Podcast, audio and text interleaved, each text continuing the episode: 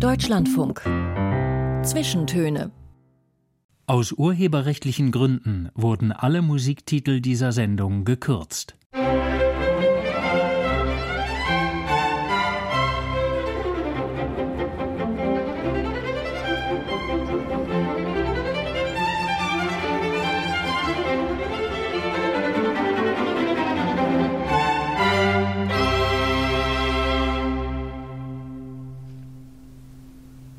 Hallo, herzlich willkommen zu den Zwischentönen. Ich bin Julius Stucke. Mir gegenüber sitzt in einem Studio in Berlin, um dieses Gespräch aufzuzeichnen, der Musiker Ben Salomo. Hallo, schön, dass Sie sich Zeit nehmen für uns. Vielen Dank, freut mich, hier zu sein heute.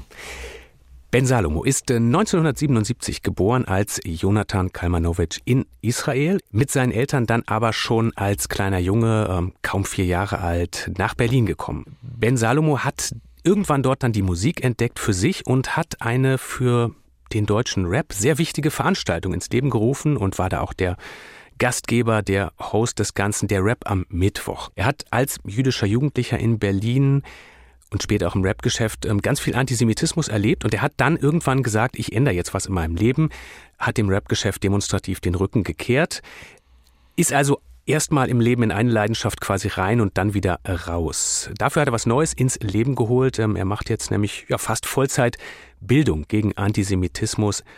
Ben Salomo, ich würde gar nicht anfangen mit einer Frage, sondern mit einer Beobachtung, äh, die sie auch ganz gut beschreibt. Wir haben ähm, vor ein paar Wochen, um dieses Gespräch vorzubereiten, telefoniert. Während wir telefonierten, ähm, kam dann irgendwann ihre Tochter in den Raum und wie Kinder das so machen, ist einfach von 0 auf 100 ähm, eingestiegen, hatte direkt ganz viele Sachen zu erzählen, hatte Kresse dabei, war die Kresse so und ähm, hat, äh, hat dann da Fragen zu gehabt und Sachen erzählt was einerseits eben so ein wunderbarer Kindermoment ist. Und ich fand es bemerkenswert, weil sie halt nicht eine von den vielen ja, erwartbaren Möglichkeiten gezogen haben und gesagt haben, du super, ähm, ich brauche jetzt mal kurz Ruhe, gleich, sondern einfach wirklich wahnsinnig geduldig, liebevoll und irgendwie, so wirkte es jedenfalls auf mich, auch ernsthaft zugehört haben und nicht mit so einem Ja, ja, ja, ja, ja, wann ist die Kresse vorbei? Ähm, das fand ich, das fand ich schön. Ihre Tochter sitzt jetzt auch auf der anderen Seite ähm, der Scheibe gerade. Es sind Schulferien. Sieben ist die. Genau. Widmen Sie der Familie, Ihren zwei Kindern richtig viel Zeit? Also ich bin ein absoluter Familienmensch und ähm, jede freie Minute, die ich habe, versuche ich auf jeden Fall meiner Familie zu widmen. Und da ich halt wirklich auch viel unterwegs bin im mhm. Jahr, 130 Tage im Jahr in ganz Deutschland, ähm, um Vorträge zu halten an Schulen, das ist ja schon ein Drittel ihrer Kindheit. Das heißt, wenn sie sich dann an mich wenden, auch wenn ich dann mal vielleicht mit jemandem netten telefoniere und es geht irgendwas um halt um meine Arbeit, dann versuche ich das schon zuzuhören. Und das war auch wirklich, muss ich ehrlich sagen, eine ganz süße Situation, weil diese Kresse, die sie da äh, angebaut hat, das hatte etwas mit einem jüdischen Feiertag zu tun. Und ah. zwar dem Fest äh, Tubischwat. Und sie ist an einer jüdischen Schule und dann haben sie halt Tubischwat, das ist so das Fest, Fest der Bäume.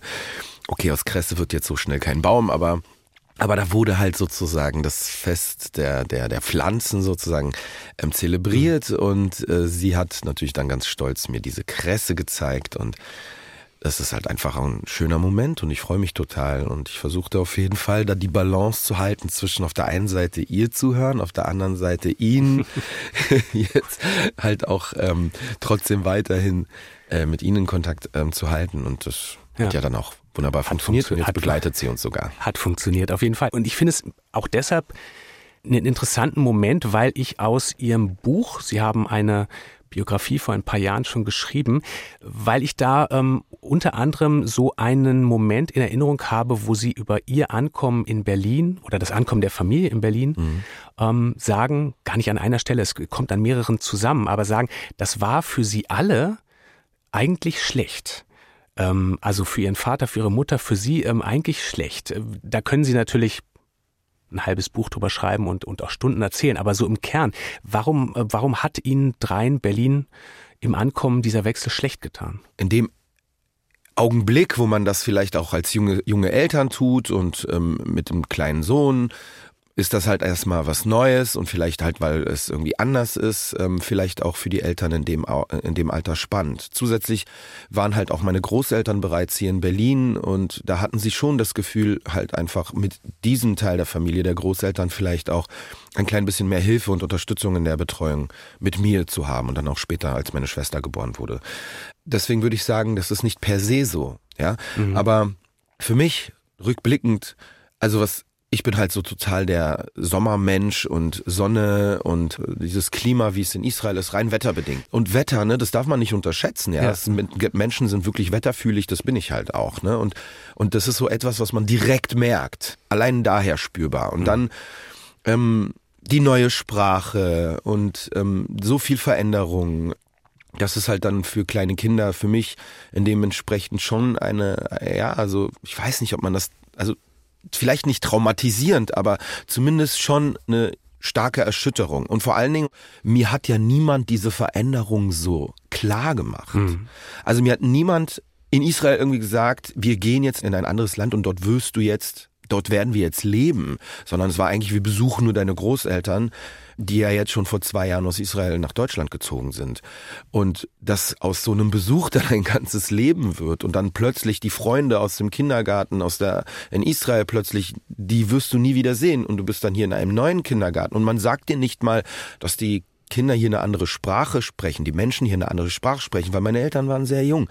Und daran sieht man halt auch, also ich hatte sicher auch Fragen. Ja. Aber vielleicht hat man eben, weil sie jung waren und die Geduld nicht hatten und es auch eine andere Generation, hat man vielleicht nicht so zugehört, ja, was ich vielleicht für Gedanken Überforderung. hatte. Sicher. Ich erinnere mich richtig daran, wie ich in die Kita kam und dann plötzlich, äh, ich versuche auf Hebräisch mit den Kindern zu kommunizieren. Ich bin kommunikativer Mensch. Das hat schon mit vier Jahren war das schon klar und deutlich. Aber die natürlich äh, mich nicht verstehen und dann auf ihrer äh, für mich äh, total außerirdischen Sprache gefühlt, ja, antworten und ich die natürlich nicht verstehe. Und ich weiß noch, wie ich nach Hause kam und zu meiner Mutter sagte, Mama, sind die Kinder hier alle doof? Die verstehen mich nicht. Also, und erst da macht es Klick für meine Mutter und sagte, ah ja, natürlich. Wir, wir müssen dir was erklären. Wir müssen dir mal hier was erklären. Wir sind hier in einem anderen Land, hier sprechen sie eine andere Sprache. Und so schilderte sie mir dann halt, sage ich mal, auch gewisse Veränderungen. Hm. Ich weiß nicht, wer diese, diese Animationsfilme kennt. Ähm, Alles steht Kopf. Das ist so ein Animationsfilm von Pixar und der befasst sich mit den vielen ähm, Gefühlen äh, im Kopf von auch Kindern. Äh, Angst, ähm, Wut, ähm, äh, ich glaube Ekel und Freude. Und Erinnerungen, die vorher zum Beispiel total freudig waren, durch so eine Erfahrung färben sich dann auf einmal doch irgendwie ähm, traurig, weil ich musste dann realisieren, die Freunde, die ich in Israel hatte, die werde ich jetzt doch wohl nicht mehr so wiedersehen. Mhm. Also so viele verschiedene Gefühle. Und ähm, ja, und für die Veränderung für meine Eltern war natürlich auch äh, immens. Ja, mein Vater und meine Mutter mussten erstmal die, die Sprache lernen und ganz viele unterschiedliche Sachen. Und das, was halt eben Migration bedeutet, ja, in ein ganz neues und anderes Land zu kommen, andere Zeiten. Und ich bin ein auch etwas älter heute als meine Eltern damals. Ähm, aber ich bin trotzdem dankbar, weil mhm. ich habe hier da irgendwann doch eine wunderbare Frau kennengelernt und habe jetzt wunderbare Kinder und am Ende des Tages was dann doch ja, also alles ja. hat schon seinen Sinn, ja. Haben Sie da auch Ihren Ihren Eltern quasi ähm, mit ja mit dem mit der eigenen Familie, mit der Erweiterung der Familie selber zwei Kinder und so diese auch was Neues geschaffen? Also ist das jetzt, ist, sind die angekommen? Also man möchte ja gerne ankommen, aber die aktuellen Begebenheiten und diejenigen, die mich mein ganzes Leben lang in diesem Land begleiten, das sind halt einfach unfassbar viele antisemitische Erfahrungen, macht es halt einfach einem nicht leicht, in Deutschland anzukommen. Und das ist halt das Ding. Selbst wenn man sich Mühe gibt, selbst wenn man sich integriert, selbst wenn man hier wirklich versucht, seinen Lebensmittelpunkt und seine Zukunft äh, aufzubauen, ähm, gibt es halt einfach unfassbar viele Momente als jüdische Person in diesem Land, abgesehen von der Geschichte, die einem halt immer wieder vor Augen führen, okay, ähm, ist vielleicht doch hier alles auf Sand gebaut, was wir hier versuchen uns äh, aufzubauen. Und das stellt man doch auch gerade aktuell wieder so krass fest. Und ich merkte das, ich merkte das schon, ja, zumindest auch bei meiner Rapper-Mittwochzeit, ja, da habe ich mhm. was Erfolgreiches aufgebaut und irgendwann merkte ich, ey, hier ist so viel Antisemitismus. Baue ich hier gerade wieder was auf Sand, so wie viele Generationen jüdische Vorfahren vor mir hier. Und das macht es dann halt wirklich schwer. Und ich kenne viele jüdische Familien, viele jüdische Menschen in Deutschland. Dazu zähle ich auch, wir unterhalten uns immer wieder und fragen uns, wie lange können wir denn hier eigentlich noch bleiben? Diese Entwicklung hier, jetzt ganz brandaktuell. Ich kann mir gar, gar nicht vorstellen, meine Kinder hier in Deutschland studieren zu sehen, an der Uni, so wie es da gerade abgeht. Ben Salomo sagt das hier in den Zwischentönen im Deutschlandfunk und ja, sehr gut passt zu dem, was Sie gesagt haben, auch ein erster ähm, Song, den wir hören. Wir hören natürlich auch ein paar Songs von Ihnen heute, weil man musikalisch äh, Menschen ja auch gut kennenlernen kann, die, äh, die selber Musik machen. Ähm, Sie sind jetzt ja kein ähm, ich mache jedes Jahr ein Album Musiker mehr, sondern machen sporadisch Songs. Und die sind dann aber schon immer, wenn ihnen irgendwas auf den Nerv geht, wenn sie wütend sind, wenn sie ärgerlich sind, wenn was raus muss, oder? Das ähm, genau. ist so der, der Antrieb. Wenn ich unter Druck stehe, dann ist es emotionaler Druck. Und äh, das ist halt auch schon immer das gewesen, was mich überhaupt dazu getrieben hat, Musik zu machen. Wenn ich das Gefühl hatte, da brennt mir was unter den Nägeln, ähm, ich kann nicht richtig schlafen, da sind Gefühle, die müssen raus, dann sind es so die Momente, wo ich eben Songs mache. Mhm. Der hier heißt äh, Djeduschka, ähm, den haben Sie gemacht äh, zu einem Jubiläumsjahr 1700 Jahre jüdisches Leben in Deutschland 2021 ähm, war das und Djeduschka, das ist ähm, ein Song, ähm, der so die Enkel-Großvater-Perspektive aufmacht. Äh, Djeduschka, mhm. Großvater, aber auf Russisch. Ja, genau. Also meine Großeltern, die hierher nach Deutschland kamen, die sind ja aus der Sowjetunion damals nach Israel eingewandert. Das heißt, Russisch ist so die Sprache, in der sie sich größtenteils unterhalten haben. Natürlich konnten sie auch Hebräisch, ja. Und der Begriff Jeduschka für Großvater war halt einfach total ähm, gängig. Also entweder hat man dann den Opa Saba oder eben, also auf Hebräisch Opa oder eben halt Jeduschka genannt, ja. Und ich ähm, habe versucht, mich in diesem Gespräch mit ihm, er ist ja vor einigen Jahren gestorben schon, versuchte ich mich musikalisch anzunähern an ähm, die Entscheidung, die er traf, hierher nach Deutschland zu kommen, ein Holocaust-Überlebender, mein Großvater, der viele Familienmitglieder in der Shoah verloren hat, und trotz all dem die Entscheidung nach von Israel aus, ja, also aus dem Land, wo Juden die Bevölkerungsmehrheit sind, wo 2000 Jahre Juden geträumt haben, da wieder zu leben und ihre Kinder aufzuziehen, ihre Enkel großzuziehen, doch wieder zurück woanders und dann zurück auch noch nach Deutschland zu kommen und diesem Gespräch mit ihm versuchte ich mich da musikalisch anzunähern. Ich lebe schon eine Ewigkeit in diesem Land das Land, für das sich Djeduschka entschieden hat. Ich war noch klein, wurde nicht gefragt, von der gemeinsamen Geschichte habe ich nichts geahnt. Unzählige Generationen, Millionen meiner Ahnen haben schon hier gewohnt. Doch dieses Land hat sie nicht verschont, so sehr sie sich bemühten, es wurde nicht belohnt. Viele Mahnmale braucht es noch, bis uns die letzte Träne aus den Augen tropft? Jüdisches Leben, genau genommen. Synagogen, Museen, wie ausgestopft. Oder hinter schusssicherem Panzerglas. Bereit für den nächsten, der einen Anschlag plant. Warten auf das nächste Massaker. Als Israel Kritik getan, das darf man ja. Djeduschka, du hast ihn vertraut. Dein Vertrauen wurde mir geraubt. Trotz alledem bin ich hier zu Hause. Djeduschka, ein Song von Ben Salomo hier in den Zwischentönen im Deutschlandfunk. Musik, vor allem Rap, ist ein großer Teil in Ihrem Leben. Wie sind Sie zur Musik gekommen? Hat das in Ihrem Leben schon, schon früh eine Rolle gespielt? Ich meine, es muss ja nicht so sein, aber es hilft natürlich häufig, wenn Eltern auch äh, viel Musik machen zu Hause oder viel hören. Wie war das bei Ihnen? Also ich komme auf jeden Fall aus einer ziemlich musikalischen Familie. Also meine Mutter, ähm, die konnte ziemlich gut Klavier spielen und ich wurde dann halt auch recht früh, sage ich mal, so in Klavierunterricht gesteckt. Und auch mein Vater, der ist so jemand, der Musik im Blut hat, hat sich da so ein bisschen selber Gitarre spielen beigebracht und auch ein bisschen selber Keyboard spielen. Und zu Hause war permanent Musik irgendwie zu hören. Ähm, bei uns zu Hause war auch richtig viel israelische Musik zu hören. Immer wenn wir in Israel waren ähm, oder Freunde aus Israel nach Deutschland zu Besuch kamen, haben sie immer die neuesten Kassetten aus irgendwie der israelischen äh, Musik mitgebracht. Ähm, aus mir ist dann kein Pianist geworden, ja. Ich gerade sagen, Sie haben schon bei dem Klavierunterricht leicht gelächelt. ja, also ich war wohl nicht ganz untalentiert, aber ich war äh, doch ein klein wenig ähm, ja rebellisch, um zu lange an einem, sage ich mal, auf einem Stuhl sitzen zu können und äh, auch einfach nicht konsequent genug, um, sage ich mal, vielleicht ausreichend viel zu üben. Mhm. Erst recht nicht, wenn das Wetter dann mal schön ist hier in Deutschland. da will man ra rausgehen und lieber Fußball spielen. Ähm, und ich glaube, man hätte mir wahrscheinlich in dem Alter statt ein Klavier lieber eine Ukulele oder so in die Hand drücken sollen oder eine kleinere Gitarre, weil die kannst du wenigstens überall hin mitnehmen. Da wäre ich definitiv dabei geblieben, ja. Schön, schön Wetterpianist. Genau. Aber ich merkte dann irgendwann ähm, noch eine Sache und zwar, dass es mir Spaß machte zu reimen. Also ja, ja. irgendwie fand ich das lustig, so, dass es im Deutschen so coole Reime gibt. Ja. Also schon auf so einem, auf so einem, in so einem Kindermoment auch schon. Kindergarten, ja, richtig. Also Haus, also so, das merke ich auch bei meinen Kindern. Meine, meine Tochter, also die kommt, du Papa, guck mal, das reimt sich auf das. Ich sag so, ja, ja, und, und, und das sind dann schon komplexere Reime. Also jetzt mhm. nicht nur Haus, Maus, Raus, Applaus, sondern auch so, äh, ja, so zweisilbige Reime und vielleicht sogar dreisilbige, ja. Und, ähm, und manchmal halt auch so ein bisschen diese etwas schmutzigeren Reime, ja, die nicht ganz, aber doch schon eine gewisse gemeinsame Phonetik haben. Und, und dann die merke Rap ich, ja zum Beispiel ganz wichtig sind. Ne? Da ist ja irgendwie nicht immer dieses Haus, Maus. Genau, genau, genau. Und das ist halt schon sehr früh bei mir aufgefallen. Und dann, äh, wo ich dann die ersten ähm, Versuche mit Lesen und Schreiben hinter mir hatte, begann ich meine ersten Gedichte zu schreiben, so ganz banale Dinge. Und dann merkte ich, dass, ja, dass es mir halt, halt auch hilft, emotionale, angestaute Gefühle zu verarbeiten.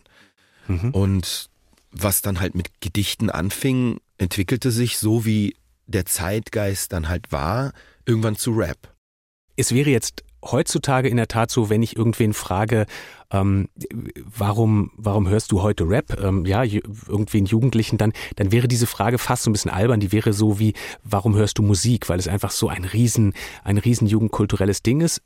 Das war jetzt zwar auch schon da in den End 80er, Anfang 90er Jahren, aber da gab es natürlich irgendwie schon auch noch die anderen Optionen, die man, die man irgendwie hatte. Ähm, weiß ich nicht, die Nirvana-Fraktion. Ja, ganz klar. So in den 90ern, Anfang 90er Jahre und so, durchaus gab es schon ziemlich populäre Rapper, vor allen Dingen in den USA, aber für Deutschland war das trotzdem noch alles ziemliche Nische. Mhm. Erst recht Deutsch. -Rap. Ja, ja, wenn man Deutschrap ja. gehört hat, war schon so ein bisschen komisch fast. Mhm, genau, ja. manche fanden das sogar blamabel, ja, weil die deutsche Sprache und wie sie erstmal klang. Ich bin halt einfach auch in einem relativ migrantisch geprägten Bezirk aufgewachsen und, äh, sage ich mal, für diese Zeit auch ein gewisser sozialer Brennpunkt, ja. Mhm. Wir konnten uns viel mehr irgendwie identifizieren ähm, halt mit dem, wie wir als allererstes so New York durch die Rapmusik wahrgenommen haben, sag ich mal, die, diese tristen Wohnhäuserblocks und das ist halt genau da, wo ich in Berlin-Schöneberg aufgewachsen bin, an der Urania, 16-stöckiges äh, Betonbau und halt auch dieses eher so wie in den USA, sag ich mal, man fühlt sich nicht so richtig innerhalb in der Gesellschaft, also irgendwie eher so am Rande. Mhm, mhm, irgendwie war das halt eine größere Identifikationsfläche. Und es war halt irgendwie so neu und es war halt irgendwie so fresh. Und was war der Start ähm, dann aber wirklich von dem, klar, jeder sucht sich das, was passt, aber es ist ja trotzdem nochmal ein Schritt zu sagen, ah, okay, das mit dem, mit dem selber Rappen mache ich jetzt ernsthafter. Ähm, ist das ja. einfach gewachsen oder gab es da so eine Initialzündung? ja. Gab es. Also erstmal natürlich habe ich da so kleine Gehversuche schon vorher gemacht, ne, aber das Hausmaus. war ja, oder halt eben Songs umgeschrieben oder so. Aber das war jetzt nicht dieses, jetzt nehme ich das jetzt mal wirklich ernster. So diese Klick, so wo es Klick gemacht hat, war, ähm, da war ich, glaube ich, äh, schon im, im, im, ersten Ausbildungsjahr. Ich habe ja damals äh, versucht, irgendwie äh, Physiotherapeut zu werden. Mhm. Ähm, und da hat mich so ein Mädel aus meiner äh, Klasse damals ähm, gesagt, du hast Lust mit mir auf so ein Rap-Konzert zu gehen. Da ist so eine coole Rap-Gruppe, die treten auf, da in Kreuzberg SO36 und ich dachte so, oh cool, so ich dachte so, ist vielleicht ein Date, ja, habe ich mir so vorgestellt. Und dann sind wir dahin und ähm, ey, und ich fand die so schlecht, dass ich mir dachte, also das könnte ich ja besser. Und die sind da aufgetreten schon so vor 200 oder so Leuten und ich dachte, was, die haben auch noch Fans. Und auch sobald die fertig waren, das Mädchen so, ich dachte, okay, Danach chillen wir noch zusammen, trinken was, war sie da direkt weg und wollte dann mit denen irgendwie äh, reden, mit den Rappern. Und ich war dann so, sag ich mal, auf einmal plötzlich wie so, wie so äh, äh bestellt und nicht abgeholt, so nach dem Motto, ja. Und dann war klar, das, das brauche ich auch, das mache ich jetzt auch. ich würde schon sagen, dass das einen gewissen äh, ist mitschwang. Aber wirklich, als ich, also bevor das geschah und ich mir das angeschaut habe und angehört habe, dachte ich, mhm. Alter, ich, wenn ich jetzt zwei Wochen jetzt anfange, Texte zu schreiben, kann ich das schon besser. Mhm. Und ich habe dann halt einfach angefangen. Und ein Freund von mir hat dann auch parallel dazu damit angefangen. Und so wuchs das zusammen. Und wir wurden erst unsere erste kleine Crew, die hieß damals Flow Joes, ja, weil er hieß Florian und ich halt Jo, Jo, ne, Joe. So, und dann war das Flow Joes. Und dann fingen wir an, unsere ersten Rap-Texte zu schreiben. Und der hatte dann irgendwie Kontakte zu irgendwelchen Leuten, ähm, mit irgendwelchen Cafés, wo man da so, ähm, dass wir dann so auftreten könnten und so. Ein Freund von mir hatte dann so irgendwie Plattenspieler und dann ähm, war man da so der, der DJ und so und dann irgendwann bist du eingeladen auf einer Party und dann heißt es, ey, ihr, ihr rappt doch auch und so. Ja, wir haben hier so ein Plastikmikrofon und hier gibt's ja auch ein Instrumental von irgendwie, kommt, rap doch mal, freestyle doch mal. Also das, das ist also eigentlich eine richtig ähm, eine wilde, irgendwie eine wilde und irgendwie eine total geile Zeit. Ja. Ich weiß, Sie können, ähm, man könnte alleine über Ihre Rap-Geschichte ähm, jetzt ähm, Stunden reden. Wir raffen es irgendwie ein bisschen. Sie haben dann eine Veranstaltung gegründet, die 99 2000 den ähm, Rap am Mittwoch, eine Veranstaltung, wo Rapper gegeneinander antreten, sich eben. Also es war am Anfang 99 2000 eigentlich nur so eine Art Raum, ein, ein, Open ein Mic. Space, ein Open, Open Mic. Ich habe einfach nur den Raum auf und zugeschlossen, dem Namen gegründet, also weil wir durften nur diesen Keller an einem Mittwoch rein in der Uferfabrik. Dann war es halt der Rapper Mittwoch. Das war ja, aber ich habe mich inspirieren lassen von dieser Kindersendung Spaß am Dienstag. Das ist ja das. Ding so und ich sag, wie soll ich denn das nennen? Ja, Spaß am Dienstag damals, ja, so ein cooler Rap am Mittwoch halt einfach ja. so.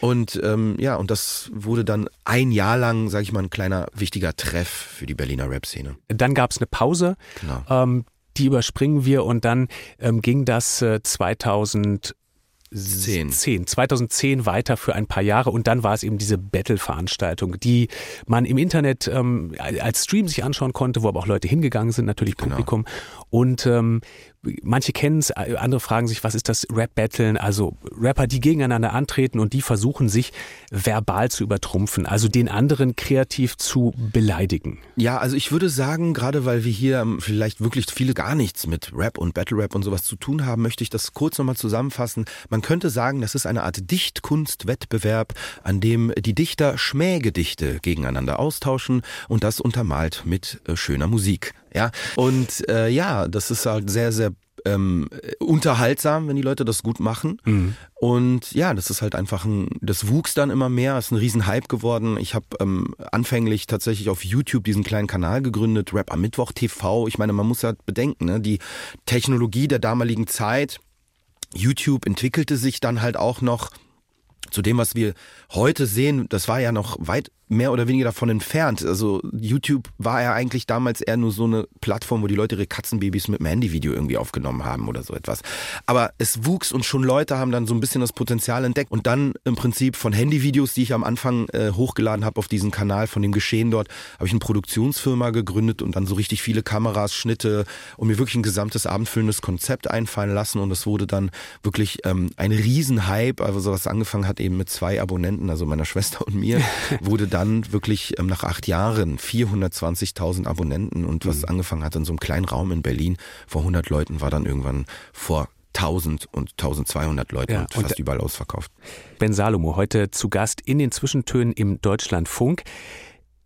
Wir hören einen Song noch bis zu den Nachrichten und danach was da vielleicht auch verloren gegangen ist, denn sie haben dann irgendwann gesagt, ähm, da mache ich nicht mehr mit ähm, in dieser Szene, ähm, das funktioniert für mich nicht mehr.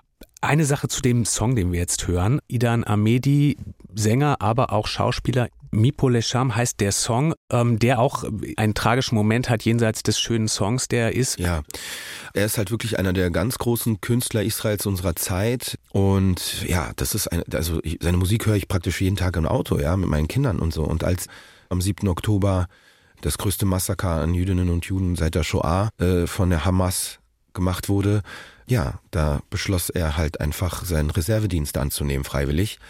Und ja, ist dann halt während des Einsatzes in Gaza schwer verletzt worden. Und diese Nachricht hat mich unfassbar, natürlich ist alles schockierend, was mhm. wir da seitdem hören, aber es hat mich unfassbar schockiert, weil er ist halt wirklich ein Lieblingskünstler von mir und ich bin sehr, sehr froh, dass er überlebt hat und sogar nach seiner Verletzung offenbar wieder so gesund werden kann, dass er weitermachen kann in seinem Leben, seiner Musik und mit allen anderen seinen Aktivitäten.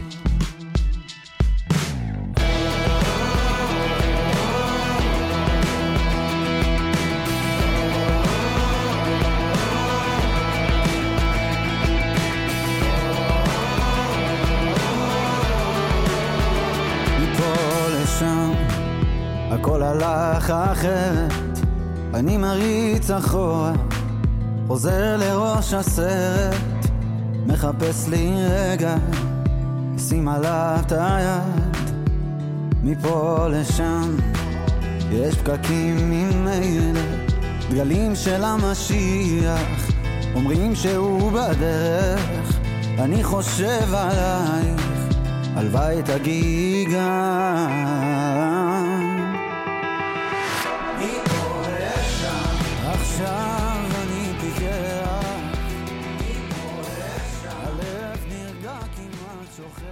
Nochmal herzlich willkommen. Hallo, ich bin Julius Stucke. Freue mich, dass Sie dabei sind im Studio. Mir gegenüber für diese Zwischentöne Ben Salomo, geboren als Jonathan Kalmanovic in seiner Kindheit mit den Eltern aus Israel nach Deutschland gezogen. Seitdem lebt er in Berlin. Er hat viel Zeit mit dem Rap verbracht. Wir haben gerade schon ein bisschen darüber gesprochen, wie er da in den Rap reingekommen ist, was für ein großer Spaß das war und wie er dann den Rap am Mittwoch, ähm, eine Veranstaltung gegründet hat, ähm, Rap Battlen, also Rapper, die gegeneinander antreten und sie haben ja auch mitge mitgerappt, mitgebettelt, die Leute reingeholt.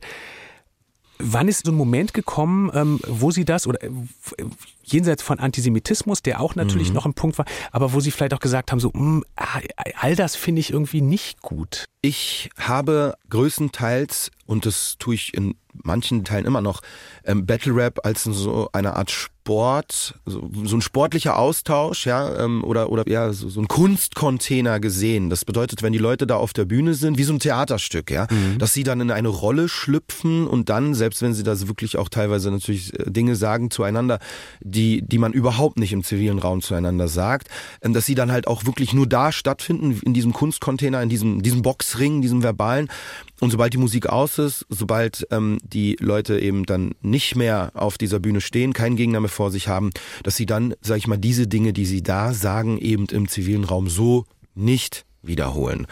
Ähm, und das ist auf jeden Fall für mich so. Ja, also und ich denke schon, es gibt auch sehr viele andere Menschen, für die das oder auch äh, Protagonisten im Battle Rap, für die es so ist. Aber es scheint halt doch ähm, eben welche doch zu geben, die, wenn sie auf der Bühne heftig frauenfeindlich battlen, ähm, es halt auch wirklich im privaten Leben so sprechen. Und das ist natürlich immer sehr schwer, weil für mich ist Battle Rap immer so eine Art wie Eishockey, ja. Da können sich die Leute halt auch auf die sag ich mal, auf die Nase hauen, aber nachher wird Trikot getauscht und, und äh, im Boxen ja, hebt sogar der Verlierer den Arm des Siegers hoch und man umarmt sich, obwohl man eigentlich heftige Körperverletzungen aneinander ausgeführt hat. Aber sobald der Gong ist, schlägt man eben nicht mehr aufeinander zu in der Regel und beißt sich auch nicht ins Ohr. Ja, in der Regel.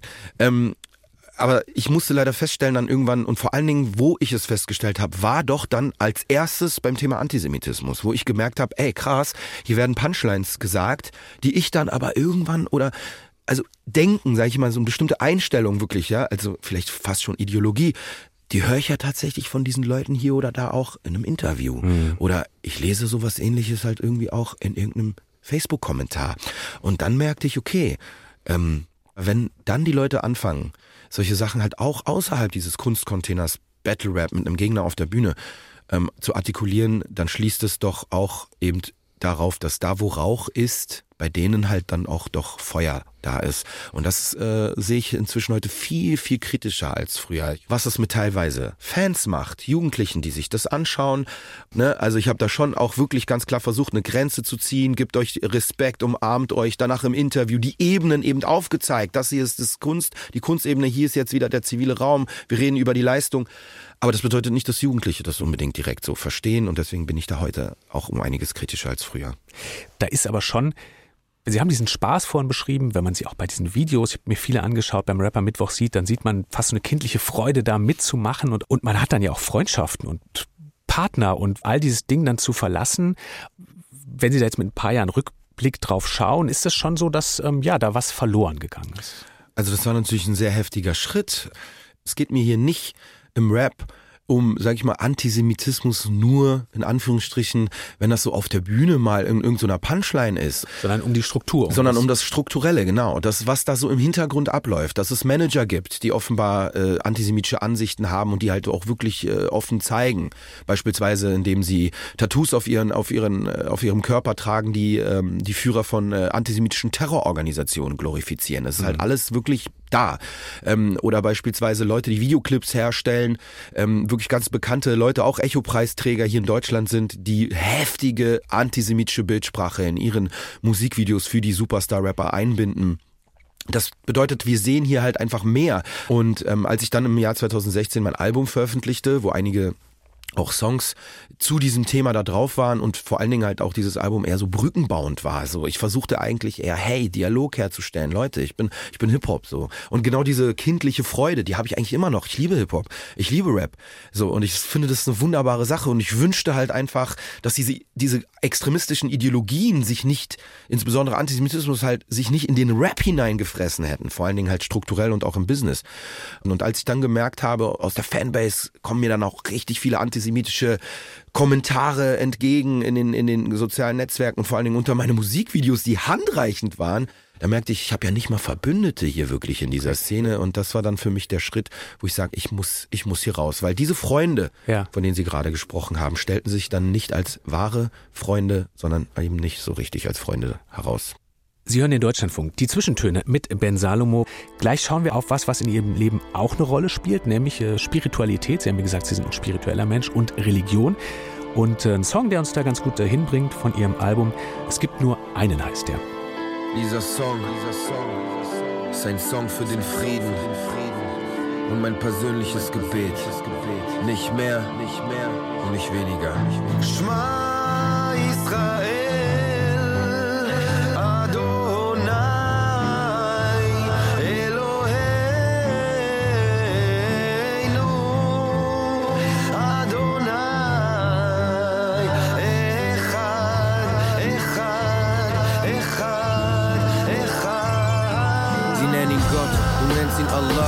Sagen Adonai. Es gibt unendlich viele Namen, die seine Macht umschreibt. Denn seit der Mensch denken kann, versucht er diese Kraft in Worte zu fassen. Doch er scheitert an der Herrlichkeit. Wie viele Bücher wurden in seinem Namen geschrieben? Wie viele Führer nutzen sie für die eigenen Ziele? Wie viele Menschen wurden wegen des Glaubens verfolgt, wegen des Glaubens gefoltert, wegen des Glaubens ermordet? Alle bestehen darauf, die Wahrheit gepachtet zu haben. Falsche Propheten schaffen Der Deutschlandfunk mit den Zwischentönen und mit einem Song von Ben Salomo, der heute hier zu Gast. Es gibt nur einen, heißt der. Ben Salomo ist, ähm, fiel hier schon das eine oder andere Mal, ist ihr Künstlername. Ähm, Jonathan Kalmanowitsch ist der Name, mit dem sie geboren sind. Aber es ist ein bisschen mehr als nur in Anführungsstrichen ein Künstlername, den man sich irgendwann sucht, den sie bekommen haben bei ihrer Bar Mitzvah. Ja, also es ist halt in der jüdischen Kultur und vor allen Dingen in der Religion, ähm, wenn man in der Synagoge ist und man wird beispielsweise an die Torah gerufen und das wird man ja mit 13 zur Bar Mitzvah.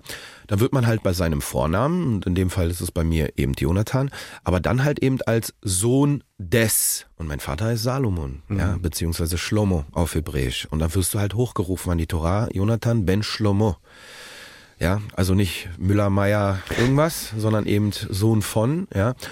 Und ich weiß noch, dass ich mich erinnerte damals später, also später, als ich dann irgendwann nach einem Rap-Künstlernamen gesucht habe, an diese Situation. Und ich fand das irgendwie so cool, weil das sagt etwas aus über meine Identität, was mir irgendwie irgendwann wichtig wurde im Rap, die halt zum Ausdruck zu bringen. Und ähm, es, äh, ich fand das halt auch ganz toll, weil die Geschichte hinter diesem König Salomon, so ein weiser König, das spiegelte auch so ein bisschen, bisschen so eher die Inhalte rap-technisch, rap-textlich äh, wieder, die ich so in meinem Kopf hatte. Und natürlich reimen sich halt auch ganz viele tolle Sachen auf. Salomon hebt die Arme hoch hoch von Berlin bis nach Brandenburg. Also es gibt halt ganz viele coole Aspekte mit diesem Künstlernamen und natürlich hat er halt ganz, ganz, ganz festen, ganz starke Kraft mhm. für mich in meiner jüdischen Identität. Äh, den Song, den wir gerade gehört haben, es gibt nur einen. Ähm, da ist ja klar, dass Glaube, Religion für Sie eine Rolle spielt, ähm, dass das ähm, was Wichtiges ist, würde ich sagen. So einen Song macht man jetzt sonst nicht, wenn es einem wenn es einem nicht so wichtig ist. Ähm, Jetzt habe ich gelesen, dass Sie mit Eltern groß geworden sind, die Religion nicht so unbedingt groß geschrieben haben. Also klar, grundlegende Dinge, Traditionen vielleicht schon, aber eben ansonsten nicht religiös. Ähm, und Sie entwickeln sich da anders. Und interessante Geschichte, dieses sich mehr mit dem Judentum auseinandersetzen, mehr Religion, ja, in die Religion einzusteigen, sozusagen, irgendwie daran zu gehen, ähm, das kam nicht von Ihnen, sondern, wenn man so will, von Ihrer Frau, die entschieden hat, sie will zum Judentum konvertieren was ja eigentlich gar nicht so richtig vorgesehen ist ähm, und nicht so leicht ist in dem Sinne hier Mitgliedsantrag, wo muss ich unterschreiben, sondern das ist richtig Arbeit. Ja. Ja und äh, und in diese Arbeit ähm, hat sie sie dann reingezogen sozusagen. Kann man sagen. Also es ist ja so, ich habe ja diesen Song bereits so 2014, 15 geschrieben. Da habe ich meine Frau ja noch gar nicht kennengelernt. Also kurz vorher habe ich den geschrieben, würde ich sagen. Und ähm, da merkt man aber schon so, dass, äh, obwohl ich ziemlich säkular aufgewachsen bin und wirklich in meiner Familie jetzt echte Religion nicht so die große Rolle gespielt hat, aber dieses Traditionelle und ich meine diese jüdische Geschichte und natürlich ist man in Jerusalem und man geht an die Klagemauer und ich spürte da halt auch, als ich mit meinem Großvater da war, diese wirklich irgendwie diese gewisse Spiritualität in mir und dementsprechend ist dann halt auch irgendwann dieser Song entstanden, vor allen Dingen halt auch aus Erfahrung heraus, dass ich merkte, ey, ich erlebe so viel Antisemitismus, aber ganz oft, wenn ich mit, mit Leuten rede und dann irgendwie stellt man doch fest, ey, am Ende, wir sind doch irgendwie alle Menschen und wir glauben irgendwie alle auf an einen, sag ich mal. Und dann dachte ich, versuch doch einfach diese Brücken zu bauen und so diesen Song zu schreiben. Mhm. Das heißt, diese Grundspiritualität, sag ich mal, eine kleine Flamme, die war bei die mir war schon, immer da. da. Ja. ja. und dann irgendwann habe ich meine Frau kennengelernt, äh, meine spätere Frau. Sie äh, ist halt auch ein ziemlich spiritueller Mensch, kommt aber eigentlich aus einer christlichen, baptistisch, ziemlich religiösen Familie, aber sie hat irgendwie mit diesem, mit der Auslebung da irgendwie nicht viel anfangen können, kam dann irgendwann nach Berlin und äh, also sie meinte zu mir, ey, aber vergiss es, ich werde auch nie zum Judentum konvertieren, hab keinen Bock mehr auf Religion, irgendwie so etwas. Und ich so, ey, das ist auch gar nicht nötig. Also es ist alles gut, ich habe mich verliebt, ja, und äh, meine, ich habe auch immer wieder, also bei uns eher so, ja, äh, die Liebe fällt, wo sie hinfällt. Mhm. Hauptsache man fällt nicht mit der Liebe hin. So, ja, das ist halt eigentlich eher wie, wie ich aufgezogen wurde, sage ich mal. Und ähm, ja, und irgendwann aber äh, nach irgendeiner Situation einem jüdischen Feiertag, wir waren in der jüdischen Gemeinde, äh, verschwindet meine Frau einfach plötzlich ähm, für eine halbe Stunde. Ich sehe sie nicht mehr. Wo ist denn, wo ist denn meine Frau? Und dann sehe ich sie wieder und sie hatte Tränen in den Augen. Ich so, was ist denn los? Ist irgendwas passiert? Und sie hat gesagt, ich habe das Gefühl, ich bin irgendwie angekommen. Was meinst du denn damit? Ja, ich, ich, ich will Teil davon sein. Ich so, hä? Du bist doch Teil davon. Nee, nee, ich meine richtig. Was meinst du, willst du jetzt übertreten? Ich glaube ja. Okay, wie, wo, ja, keine Ahnung. ja. ja, wir müssen uns informieren. Und sie hat sich angefangen dann zu informieren, hat dann einen Giur-Prozess, so wie man das nennt, angefangen. Ähm, das bedeutet halt eben nicht hier einfach mal irgendwie unterschreiben, einen Satz sagen und fertig, sondern da muss halt wirklich Seminare belegen. Ja, also wirklich, das ist wieder so eine kleine richtige eigentlich Ausbildung. Da musst du halt zu einem Rabbiner gehen, finden, der, da wirst du erstmal traditionell dreimal abgelehnt, weil das hat Prüfung, ne, so traditionell wirst du dreimal abgelehnt, um zu beweisen, dass du es wirklich nicht als Trend machst oder dass dich jemand dazu treibt oder so, sondern dass es wirklich deine eigene Entscheidung ja. ist. Und dann wurde sie dreimal abgelehnt und dann hat sie es weitergemacht und dann wurde sie angenommen und dann geht sie dahin zu diesen Shiurim, also das bedeutet ähm, Lektionen, Seminare Seminaren und jemand kommt sie, kommt sie immer von diesen Seminaren nach Hause einmal die Woche und ich frage, und was hast du da heute gelernt? Und sie fängt an zu erzählen und ich so, äh, das wusste ich ja überhaupt gar nicht. Äh, was? Deswegen machen wir das? Und plötzlich entfachte sie etwas in mir. Und zwar mhm. die Begierde, ich möchte mehr über meinen eigenen Glauben und dann die, also die Religion, das Traditionelle in meiner Familie, seit Jahrtausenden sind wir Juden, möchte ich mehr wissen. Und so fing ich auch an, sage ich mal, mir gewisse Rabbiner anzuhören und immer wieder nachzufragen. Und so habe ich für mich ähm, dann irgendwann und wir für uns als Familie entdeckt, dass ähm, wir im Judentum und eine Philosophie dahinter und eine Spiritualität und alles, was halt einfach hinter dieser Religion steckt, ganz viel für uns empfinden und entdecken und dann halt haben uns, sind wir wie so immer mehr, haben, sind wir da reingewachsen mhm. und heute sind wir auch wirklich praktizierende Juden. Das, darauf wollte ich kommen. Mehr, mehr wissen ist, mehr wissen wollen und verstehen wollen ist das eine, aber äh, sie machen auch mehr. Ähm, ja. Was ja auch ähm, eine gewisse Konsequenz braucht. Es gibt ähm, zehn Gebote und mehr als 600 Regeln, die man befolgen kann, ähm, also Gebote und Verbote, Dinge, ja. die man tun soll, die man nicht tun soll. Ähm, und sie arbeiten sozusagen so ein bisschen sich da voran. Ja, aber es ist halt, ähm, sag ich mal, natürlich auch super individuell. Ne? Es gibt also erstmal diese 613 Gebote und Verbote.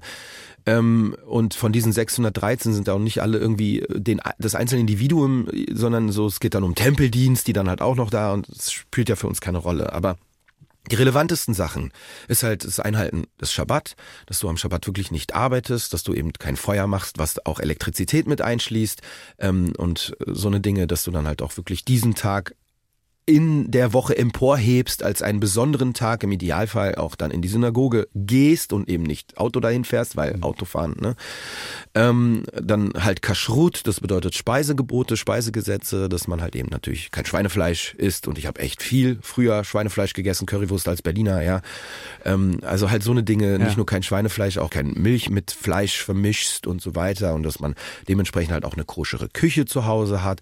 Aber das ist halt nichts, was man so von einem Tag auf den anderen einfach mal so ändern kann, sondern das ist das wirklich ein Prozess, ähm, der, wenn man in einem in, in der Familie und so war das für uns. Wir haben uns gefragt, dann als meine Frau den Gio vollendet hat, wie viel wollen wir für unsere Familie, für die nächste Generation leben? Und da trifft man eine gewisse Entscheidung und andere jüdische Familien können das auch anders entscheiden. Wir haben für uns aber halt es so entschieden, dass wir versuchen, so viel wie möglich zu halten und so wenig wie möglich zu brechen. Und in diesem möglich hat man doch auch doch einen gewissen Spielraum und Entwicklungszeit. Also ab, ab und zu äh, stellen Sie auch mal fest, nee, das, das funktioniert bei uns nicht, das passt irgendwie nicht zu unserem Leben, das, das können wir nicht umsetzen. Es gibt doch einige Sachen, die schwierig sind. Zum Beispiel, es gibt so etwas, das nennt sich Ehegesetz. Und das Ehegesetz bedeutet eigentlich, dass ähm, die Eheleute ähm, in, im Idealfall dann halt auch wirklich nur einander berühren, wenn es so männlich-weiblich ist. Also, ne?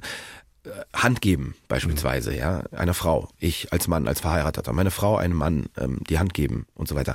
Aber das ist nicht immer so einfach. Vor allen Dingen, ähm, weil wir leben hier in einem Land, äh, in dem es halt auch kulturell vollkommen normal ist und auch richtig und, und schön ist. Und ich bin sowieso ein touchy Mensch. Ich mag es, Menschen zu umarmen. Es ist recht al- alte Freundinnen von mir oder so. Ähm, das sind da so Sachen, wo wir sagen, ah, machen wir es heute, machen wir es heute nicht, kriegen wir es heute hin, wissen wir nicht. Das ist so nicht immer leicht. Aber Und Wo- was gibt's Ihnen? Also ich äh, so wenn man Sachen hat, die nicht immer leicht sind, äh, muss man ja auch irgendwann sagen, ja, aber der der der Gewinn, den ich da für mich habe, der ist größer. Also für uns zum Beispiel auch den Schabbat zu halten, ist unfassbar. Heute ist es für uns irgendwie leicht, aber als wir damit versuchten anzufangen, das war super schwer. Ich meine, Handy einfach mal 25 Stunden wegzulegen. Jede Push-Nachricht nicht drauf zu gucken, im Gegenteil, sondern so wegzulegen, dass du einfach gar nicht dazu kommst, irgendwie ähm, von diesem Gerät wieder in diese Matrix reingezogen zu werden solche Dinge oder halt auch Dinge, die du vorher voll gern gegessen hast, ganz normal, Pizza Salami oder so etwas, ja, oder Pizza mit Sujuk, also Milch und Fleisch mischen, ja, ähm, das nicht mehr zu machen. Was gibt es dir? Es gibt irgendwie, sag ich mal, das einem das Gefühl, ähm, in der Lage zu sein, über seinen Leidenschaften die Kontrolle zu übernehmen und zu sagen, ich entscheide jetzt selber. Ich bin jetzt nicht jemand, der irgendwie total seinen Trieben nachgeht, sondern ich kann ich, ich, ich kann mich über meine Triebe hinwegsetzen. So, und über diese alten Gewohnheiten hinweg, hinwegsetzen. Und ganz besonders der Schabbat ist etwas, was wir gemerkt haben, ey, das ist dann wirklich 25 Stunden rein der Familie gewidmet. Plötzlich hast du eine ganz andere Qualitätszeit. Plötzlich ist man irgendwie entschleunigt. Diese ganze Welt, die so um dich herum total ähm, irgendwie so schnell ist und irgendwie auch teilweise auch Gewalt und, und so viel, so viel, so viel Frust und was da alles mitschwingt, das einfach mal ausblenden zu können. Und das ist echt nicht leicht. Und deswegen wir für uns als Familie haben gemerkt, uns gibt es sehr viel und ähm, es macht uns, es, es, es, es bindet uns stärker aneinander macht uns resilienter gegenüber halt auch ähm, Krisen, macht uns resilienter in unserer Beziehung, gibt unserer Beziehung zwischen Mann und Frau, zwischen Eheleuten einfach noch ein noch höheres Vertrauenslevel, ähm, was ich selber, muss ich sagen, in meinem Umfeld, bei den meisten Paaren sind, sind die, lassen sich scheiden irgendwann so. In meinem Umfeld erlebe ich das so viel und eher die Familien in meinem Umfeld, die so religiöser leben, da ist Scheiden eher super die Ausnahmeerscheinung. Und ich bin selber ein Scheidungskind und ich weiß, was das für ein Trauma ist für Kinder und die Religion hilft uns dabei auf jeden Fall, auch wenn es manchmal schwierig ist und auch wenn man manchmal Meinungsverschiedenheiten hat und auch wenn manchmal so die Egos total groß sind und so ist es nicht unüblich in Beziehungen. Das hilft einem dabei, Egos runter. Was ist Priorität? Priorität ist Familie. Was ist Priorität? Unsere Ehe. Was ist Priorität? Die Kinder. Das heißt, Egos runter und der gemeinsame Weg ist die Priorität. Und das bedeutet, wenn die Egos runtergeschraubt werden, dann schafft man es doch, irgendwie gewisse Flexibilität und Kompromisse einzugehen, wo man es vielleicht ohne diese Philosophie dahinter niemals geschafft hätte. Und deswegen gibt es uns sehr viel. Der Deutschlandfunk mit Ben Salomo heute in den Zwischentönen zu Gast und mit noch einem Song, den er ausgesucht hat von Idan Rei Idan Reichel. Idan Reichel. Ich trinke einen Schluck. Kein Problem. Man muss einfach versuchen, sich das so zu denken. Man sagt ja auch Bach, Krach Ja, Krach. und, und so weiter. Bach, Idan Reichel. Ähm, der nächste Song ist von Idan Reichel. Ein israelischer Musiker, ungefähr ihr Alter, 77er Jahrgang, Achshav Karov. Ähm, haben Sie ausgesucht wegen des Musikers, wegen des Songs? Warum? Aus zwei Gründen. Erstmal auch Idan Reichel gehört zu einem meiner Lieblingskünstlern. Ähm, und dieses Lied, wenn man genau hinhört, der Beat, das war der, als ich das Instrumental davon gefunden habe, auf den habe ich eigentlich den Song Dieduschka geschrieben. Ich, war, ich fuhr Auto, 140, 150 km/h auf der Autobahn. Sie fahren zu schnell. auf der Autobahn. Trotzdem. Kinder, Kinder schlafen hinten, meine Frau schläft auf dem Beifahrersitz und fing an. Ich lebe schon eine Ewigkeit in diesem Land. Das Land, für das sich Dieduschka entschieden hat. Es war auf dem Beat. Jetzt ging's eigentlich Lied. Als Instrumental, jetzt wo er einsteigt. Ich lebe schon eine Ewigkeit in diesem Land. Das Land, für das sich Dieduschka entschieden hat. Ich war noch klein, wurde nicht gefragt. Von der gemeinsamen Geschichte habe ich nichts geahnt. Das ist ja jetzt auch drauf, ne? Ach Kann ich nachher- kann ich nachher nutzen? Oh nein. ja. Wäre das okay? ja, mich stört's nicht. מה שהיה בילדותנו, מה שהפכנו תקוות גדולות נשא הרוח, חזרה שלכת זיכרונות. בכל דבר אז בי נוגע כל נפלאות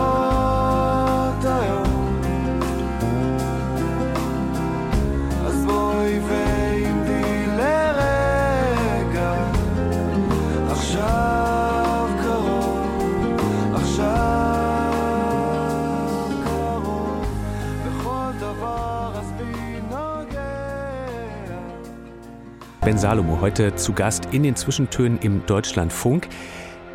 Bei den Sachen, die Sie geschickt haben, man, man rechnet ja jetzt eigentlich damit, da kommt vielleicht auch mal sowas wie der erste Rap-Song aus Amerika, der mich irgendwie reingebracht hat ähm, und äh, dann kommt vielleicht was, was mich inspiriert hat von deutschem Rap. Das haben Sie mir alles nicht geschickt. Sie haben sich konzentriert, also neben den eigenen Sachen, die wir hören wollen, um Sie musikalisch kennenzulernen, konzentriert auf israelische Künstler.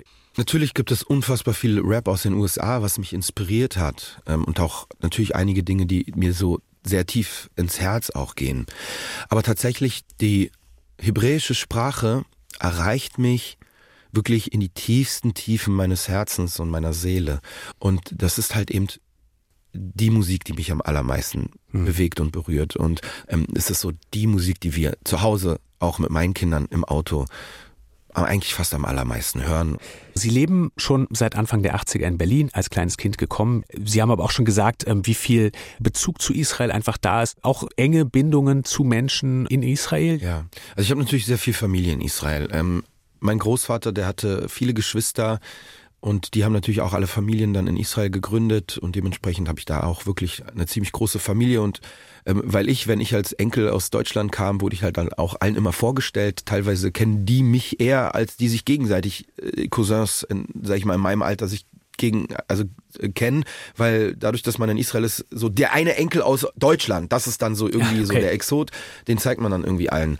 Und ähm, ja, dementsprechend habe ich dann natürlich auch äh, ganz viel Bindung, ganz viel äh, Familie und Freunde und Menschen, die ich auch hier in Deutschland kennengelernt habe, jüdische Menschen, die irgendwann mal ausgewandert sind, die da heute leben und ja, und einfach auch, weil ich fast jedes Jahr in Israel bei meiner Familie zu Besuch war. Ich habe halt einfach ganz tiefe Wurzeln im, in, in diesem Land.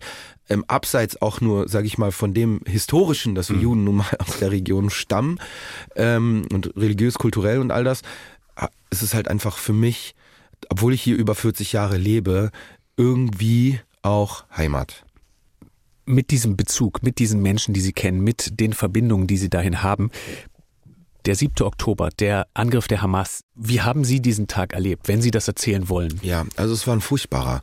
Also eigentlich eigentlich sollte das ein freudiger Tag sein, weil es war Simchat Torah, ich war in der Synagoge, einer der höchsten jüdischen Feiertage. An Simchat Torah wird um die Torah, mit der Torah getanzt. Also man soll an dem Tag seine Freude mit den Füßen ausdrücken, sprich man soll tanzen. Und dann komme ich in die Synagoge, Shabbat zu Fuß und ich sehe schon die ersten bedrückten Gesichter. Und ich frage so, was ist denn hier los? In der Regel, Shabbat, bedrückte Gesichter sieht man eigentlich nicht. Was ist denn hier los? Und dann hört man so Fetzen, weil viele von ihnen sind schon mehr Shabbat. Das bedeutet, dass sie nicht wirklich auch Medien äh, verfolgen und ein Handy oder so dabei haben. Und das heißt, man hört nur Fetzen. Äh, es gab wohl einen Anschlag in Israel, äh, irgendein Festival, äh, die Hamas. Keiner weiß so wirklich was. Und irgendwie war dieser Tag automatisch dadurch total gefärbt, äh, schwarz. Und ähm, ja, dann war Shabbat vorbei, man macht das Handy äh, an und hört und erfährt die ganzen Gräueltaten und erfährt, dass das ist die größte, das größte Massaker an Jüdinnen und Juden seit der Shoah. Und wenn man das so vielleicht versucht in Dimensionen zu packen, was das bedeutet für die israelische Bevölkerung, also es ist halt einfach ein mehrfacher 11. September an einem Tag an der jüdischen Bevölkerung. Jeder kennt in Israel irgendjemanden, der entweder da gestorben ist, da war, nur ganz knapp überlebt hat. Ähm, und so ist es halt auch bei mir. Mein Cousin in Israel, der wäre auf dieser Party, der hat mich damals, ähm, wenn ich in Israel war, immer wieder auf solche Partys mitgenommen. Der wäre auf dieser Party gewesen und nur weil ähm, beruflich da irgendwie was dazwischen kam bei ihm, ich weiß nicht genau was, ist er da nicht hingegangen und das hat ihm das Leben gerettet. Andere seiner Freunde, die dort waren, sind auch eben ermordet worden. Also das hat uns alle berührt und es berührt auch zum Beispiel meine Kinder. Ähm, meine Tochter hat Freunde in ihrer Schule, in ihrer Schulklasse, die noch vor kurzem in Israel in den Sommerferien bei, den, bei der Familie waren und die dann nach dem 7. Oktober mir dann erzählte, dass dieser eine Schüler ihr sagte, ja, dass jemand aus der Familie da und dann hat sie mir das angedeutet halt auch, hat sie halt eben angedeutet, dass da jemand ermordet wurde. Also das ist halt für uns Juden weltweit und nicht nur durch diese Massaker, vor allen Dingen, vor allen Dingen mit den Reaktionen. Mhm. Leute, die hier in Europa, in Deutschland Plakate der Geiseln abreißen. Und was ist das, was sich da einfach zusammenbraut? Für uns, wir leben jetzt post 7. Oktober und der 7. Oktober ist eine Zeitenwende für alle Jüdinnen und Juden weltweit und es gab eine Zeit vorher und eine Zeit nachher. Hm. Wenn wir mal auf die Situation und den Umgang damit in Deutschland schauen, auch da gibt es natürlich wahnsinnig viel Streit, Diskussionen, unterschiedliche Sichtweisen. Mein Eindruck ist zumindest, dass es Menschen gibt, die versuchen, seit diesem 7. Oktober Jüdinnen und Juden mehr äh, zuzuhören, ehrlicher zuzuhören und die Solidarität auch zu leben, weil das ein Vorwurf ist, der häufig kommt. Ähm, die Solidarität ist was, was in Sonntagsreden stattfindet, aber am Ende zeigt es jede Untersuchung, der Antisemitismus in diesem Land ist ähm, groß. Wir haben diesen Song vorhin gehört, ähm, Djeduschka, und äh, da gibt es eine Zeile, finde ich, die passt hier ganz gut. Da geht es ja um 1700 Jahre jüdisches Leben in Deutschland und da heißt es dann unter anderem jüdisches Leben, genau genommen Synagogen, Museen wie ausgestopft. Und das ist ein Vorwurf, den ich relativ häufig ähm, nach dem 7. Oktober gehört habe, dass wir die ganze Zeit viel zu wenig auf das Leben schauen, auf die Lebenden, dass wir keine Austauschpunkte haben, ähm, dass, dass das eigentlich fehlt. Sehen Sie das so und erleben Sie das so? Also diese Solidaritätsbekenntnisse und diese Nie wieder Bekenntnisse und während den Anfängen Bekenntnisse, die wir hier seit Jahren und gar Jahrzehnten hören, die so ritualisiert, gar wie, fast wie Theaterstück inszeniert, ähm, immer wieder verlautbart wurden, sind tatsächlich, wenn wir die Entwicklung uns in Deutschland anschauen, ähm, eben wirklich Worthülsen, mhm. ja, weil wenn wir Jüdinnen und Juden in Deutschland immer wieder, und das tun wir schon seit vielen, vielen Jahren, ähm, über die Entwicklung klagen, dass hier der Antisemitismus immer mehr wächst, ähm, äh, dass uns Jüdinnen und Juden und unseren Perspektiven einfach viel zu wenig zugehört wird ähm, und dass besonders der israelbezogene Antisemitismus hier einfach immer größer wird und diese Solidarität scheinbar nur eine Solidarität auf Widerruf ist. Also jetzt bin ich mal kurz solidarisch für 48 Stunden, mit Israel, weil wir haben da jetzt wieder die Juden in einem Pogrom erlebt, aber dann zieht man die Solidarität ganz schnell wieder zurück und sagt, äh, ja aber und äh, mäßigen, es soll ja mäßigen und verhältnismäßig sein. Diese Aussagen, die hören wir immer wieder seit Jahren und Jahren und das erschafft halt eben genau das, ähm, sich eben das Klima hier in Deutschland auch immer wieder äh, antijüdisch auflädt, anti-israelisch auflädt, ähm, auch in der Berichterstattung hier in Deutschland und so weiter.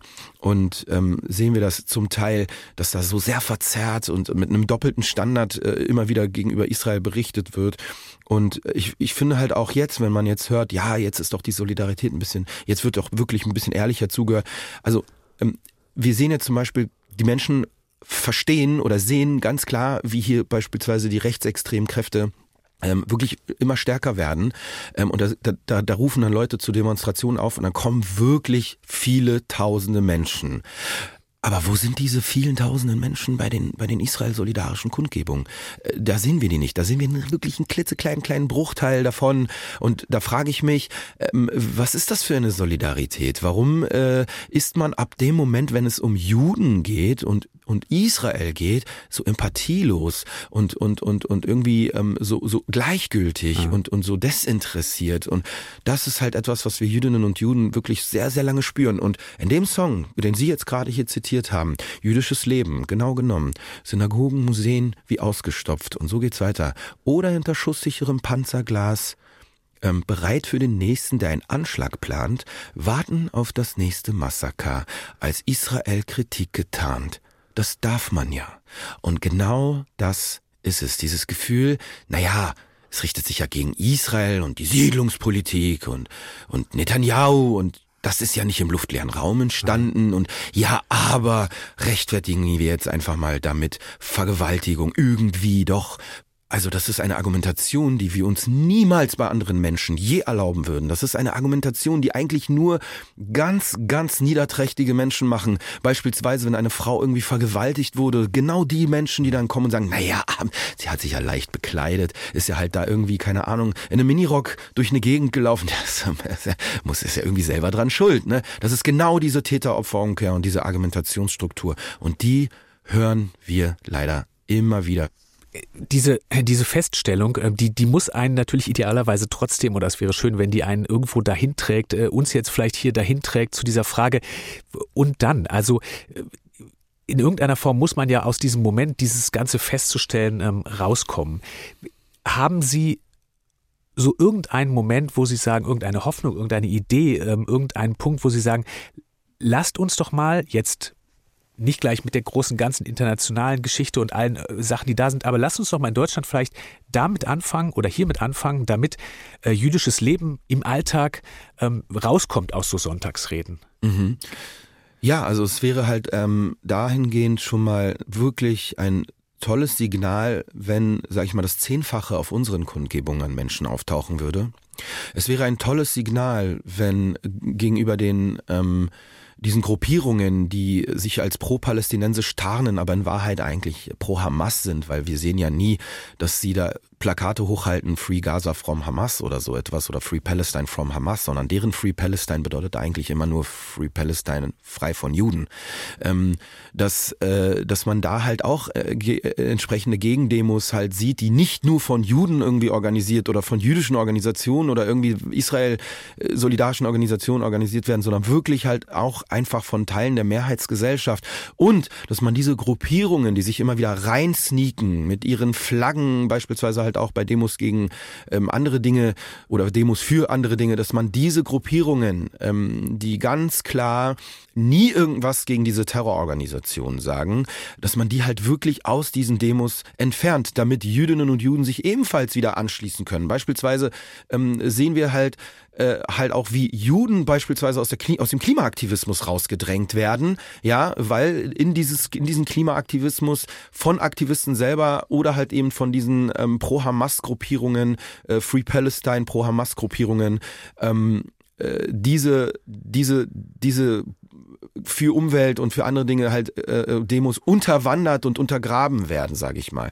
Und da ist halt Abgrenzung wichtig, genauso wie wir zur Corona-Zeit spätestens, äh, natürlich darf man gegen die Maßnahmen äh, irgendwie demonstrieren und so, aber ab spätestens dem Moment, wo wir gesehen haben, was da für Gruppierungen, Reichsbürger, Verschwörungsideologen und so weiter, ähm, diese Demos mit der Zeit unterwandert haben und diese Demos die Abgrenzung nicht vollzogen haben, das war spätestens der Moment, wo jemand wie ich nicht mehr und andere, die, sag ich mal, vernünftiges und anständiges Denken haben, nicht mehr auf solchen Demos hätten mitlaufen dürfen. Und dass wir in Deutschland sehen, dass auf der einen Seite wir rechte Kräfte haben, die sagen, Gedenkpolitische Kehrtwende, ähm, Mahnmal der Schande, ähm, wir müssen hier irgendwie äh, den Schuldkult hinter uns haben. Und dann kommen linke Kräfte vors Auswärtige Amt dann irgendwann und sagen dann ähnliches, nur eben bei denen heißt es dann Free Palestine from German Guild also da, dass da noch nicht ein Ruck durch die deutsche Gesellschaft geht und noch nicht merkt, ey, was wir jetzt hier erleben, ist eine Wiederholung der Geschichte. Ich kenne Holocaust-Überlebende, die mir erzählen, ey, so hat das damals auch angefangen. Plötzlich vollkommen unterschiedliche Kräfte, die eigentlich bei vielen nicht so vieles gemeinsam hatten, aber beim Antisemitismus kamen die dann irgendwann zusammen. Und der Antisemitismus hat eben viele Gesichter. Der kann sich gegen die Juden als Religion richten. Das zeigt sich dann in Beschneidungsdebatte oder irgendwie, äh, wir sind gegen das koschere Schächten oder wie Mittelalter, Juden sind mit dem Teufel im Bunde oder hätten die Brunnen vergiftet und eine Pest ausgelöst und so ein Quatsch. Aber es gibt halt ein weiteres Gesicht, natürlich, das kennen wir aus der Nazizeit, Judenhass auf Basis der Rasse, das ist dann der klassische Antisemitismus und eben halt auch die neueste, modernste Form, Judenhass auf Basis der Nation, der Antizionismus. Im Antizionismus steckt der Antisemitismus. Dieser ganze ähm, Ärger, dieser ganze Vorwurf, den haben sie in den Song gepackt. Kämpferlein heißt der. Ich komme raus und kämpfe allein. Der allererste wird der letzte sein. Wenn sie mich in die Enge treiben, werde ich Stärke zeigen. Wenn sie mich Kindermörder nennen, werde ich Verse schreiben. Wie jüdische Propheten, die auf Berge steigen. Furchtlos und im Namen der Gerechtigkeit. Am Israel reiben, David, mein Herz ist rein. 2000 Jahre im Exil, aus der Asche Birkenhaus. Auferstanden stehe ich als ein Streiter Gottes. Direkter Spross des Kalonimos. Exposed ihre Lügenindustrie aus Bollywood. Oft mit der deutschen Presse in Komplizenschaft. Recycelt dieses Land wieder mal die Niedertracht. Du sagst, Geschichte wiederholt sich nicht. Ich sag, sie reimt sich, wenn du nicht mit deinem Opa brichst. Deutsches Geld, Franz das sind Kleinkinder. Und Free Palestine ist das Neue. Ich sag's lieber nicht. Sie brüllen Jude, Jude, nennen mich feiges Schwein, doch ich weiß, wo ich stehe, wenn ihre Horden wieder schreien. Ich weich nicht zurück, wenn der Hass sie wieder vereint. Sie brüllen Jude, Jude, nennen mich feiges Schwein, doch ich weiß, wo ich stehe, wenn ihre Horden Sie hören den Deutschlandfunk. Die Zwischentöne mit Ben Salomo, von dem haben wir jetzt hier gerade nochmal einen Song gehört. Gegen wenigstens einen Teil ähm, von all diesem Antisemitismus, der sich durch Rap zieht, ähm, der sich durch die Gesellschaft zieht, weil Rap ja auch nur die Gesellschaft beschreibt oder, oder einen Teil davon abbildet und natürlich auch in der Gesellschaft Antisemitismus da ist. Ähm, sie, sie versuchen zumindest aufzuklären und ein bisschen die Augen zu öffnen mit Workshops an Schulen, machen davon 130 Tage, haben Sie gesagt, ähm, pro Jahr. Also Sie, Sie sehen wirklich sehr viele Schülerinnen und Schüler jedes Jahr. Ähm, mein erster Gedanke war, das ist ja eigentlich ähm, gut, äh, da sozusagen dran zu arbeiten und was zu tun. Sie haben mir dann im Vorgespräch gesagt, ja gut, dass jetzt ich ausgerechnet als Jude irgendwie hingehen muss und, und dagegen arbeiten muss und den Schülerinnen und Schülern äh, das irgendwie erklären muss, das hat natürlich auch wieder eine Bitterkeit. Aber trotzdem ist da drin ähm, für Sie so ein positiver Moment zu sagen, ja, ich arbeite jeden Tag dagegen an und ich sehe auch, ähm, da bleibt ein Stück zurück. Und auch wenn Sie all das beschrieben haben, was so, ähm, was man so negativ sehen kann, ähm, ist da trotzdem der Glaube, kleine Schritte, wie auch immer, das bewirkt was? Also erstmal ist es doch, glaube ich, schon wichtig, sich vor Augen zu führen, wie bitter es eigentlich ist, dass nach der Shoah ein Enkel eines Holocaust-Überlebenden, der Deutschland vertraute, dem nie wieder und während den Anfängen, Slogans und den Lippenbekenntnissen, die wir hier all die Jahrzehnte gehört haben, dass hier ein Enkel eines Holocaust-Überlebenden, der dieses Land gewählt hat, ihm vertraute, hier wieder seit seinem elften Lebensjahr Judenhass erlebt hat und heute ähm, dagegen wirken und kämpfen und arbeiten muss. Und das hat komplett meine Biografie geprägt. Hm. Und wir reden hier nicht von der Nazi-Zeit, sondern von unseren modernen Bundesrepublik Deutschland. Jüdische Schülerinnen und Schüler berichten davon praktisch im Alltag antisemitisches Mobbing, Diskriminierung an Schulen, an den staatlichen Schulen in Deutschland. Das ist wirklich Alltag. Das Wort Jude gilt als teilweise Schimpfwort Nummer eins. Ähm, und ich erlebe das jedes Mal bei meiner Arbeit, wenn ich dann frage, wer von euch hat dann eigentlich schon mal Antisemitismus erlebt, da melden sich dann meistens vielleicht 10, 15 Prozent, wenn überhaupt. Ähm, und die anderen 85 Prozent, 90 Prozent glauben tatsächlich, dass sie fast nie Zeugen oder eigentlich nie Zeugen von Antisemitismus gewesen sind. Und dann frage ich, seid ihr sicher, wer von euch hat doch schon mal vielleicht hier bei euch in der Gegend oder wer weiß, vielleicht sogar in eurer Schule mal ein Hakenkreuz als Schmiererei gesehen? Dann heben plötzlich 90 mhm. Prozent die Hand und das ist schon erschütternd, wie schlecht hier in Deutschland die Antisemitismusprävention und die Bildung ist, dass man hier äh, irgendwie es nicht hingekriegt hat, den Jugendlichen und Kindern offenbar seit Jahrzehnten klarzumachen, dass wenn sie ein Hakenkreuz sehen, dass es antisemitische Ideologie dahinter steckt, wenn sie so eine Schmiererei sehen. Oder wenn beispielsweise irgendein Kumpel auf einer Party den Hitlergruß macht und er denkt, das ist eine gute Idee, dass die Jugendlichen nicht erkennen, dass hinter diesem Symbol, hinter dieser Geste, auch wenn der Jugendliche das vielleicht gar nicht wirklich da das wirklich nicht so in dem Sinne, ihm ist gar nicht klar, aber mhm. hinter dieser Geste steckt antisemitische Ideologie. Dass das, obwohl wir hier sowas haben wie ein ZFA, ein Zentrum für Antisemitismusforschung, das seit 40 Jahren wirkt und doch nicht wirkt, ähm, dass, dass da das Wissen nicht ausreichend in die Gesellschaft, in die Schulen in äh, die Bildung eingeflossen ist, dass ich heute als als Vater von zwei Kindern 130 Tage meines Lebens, meines der Zeit meiner Kinder äh, Kinder ähm, nehme in ihrer Kindheit, um an Schulen zu gehen und diese Arbeit zu leisten, dass ich mich dazu mhm. gezwungen sehe, mhm. das zu tun auf der einen Seite, aber auf der anderen Seite äh, ist das das vielleicht, was mir dann auch Hoffnung gibt, weil warum äh, sollten andere sich einsetzen, wenn ich nicht selber mich einsetze? Dann versuche ich eben als Beispiel äh, voranzugehen und versuchen eben diese Jugendlichen zu erreichen, das, ähm, äh, das wieder gut zu machen, was hier all die Jahre und Jahrzehnte leider voll schlecht gemacht wurde. Und ja, und ich äh, versuche da halt eben diese Jugendlichen zu erreichen. Und was schön ist, was ich feststelle, ist Rap, Rap und dieses Thema, was allen irgendwie doch mhm. ähm, den, diesen Jugendlichen recht nah ist, scheint ein guter Zugang zu sein. Das heißt, ich habe irgendwie, und deswegen habe ich auch anfangs bei unserem Gespräch hier gesagt, es hat vielleicht, und da bin ich wieder religiös und spirituell, schon seinen Sinn, dass ausgerechnet ich, jemand, der Rap macht, jemand mit meiner Biografie, ähm, heute hier in diesem Land ist und vielleicht halt diese Aufgabe machen muss. Mhm. Ja, auch wenn es trotzdem eine bittere Seite hat. Ich danke Ihnen für die Zeit, die Sie hier ähm, mit uns verbracht haben. Ich danke Ihnen für all diese Einblicke. Es war irgendwie vorher klar, es, ähm, es gibt auch ganz viel Bitteres und ganz viele Momente, ähm, wo man halt irgendwie schwer, ähm, schwer optimistisch rauskommt. Ich hoffe trotzdem, dass da viel dabei ist, was Sie auch beim Zuhören ähm, mitnehmen.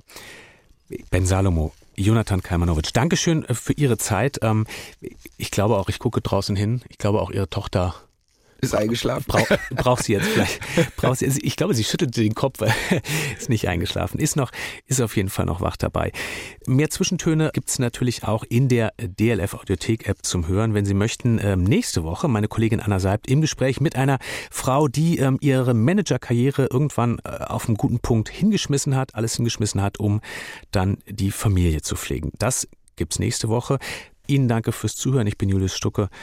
Wunderschönen Tag wünsche ich Ihnen.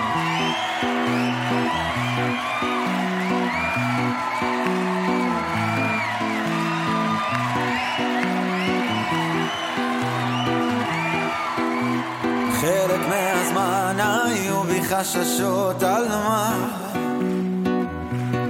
שכל כך רציתי להגיד ולא אמרתי אולי כבר לא מה בחלון קטן מולי בואה בפנסי החור. איך ביום הם בודדים ואיך בלילה הם שווים לחיות ולפעמים זה עוד קורה לי בלילות לחשוב על כל מה שרציתי להיות. ולפעמים זה מין חיוך כזה מוכר שעוזר לי להשלים עם שנגמר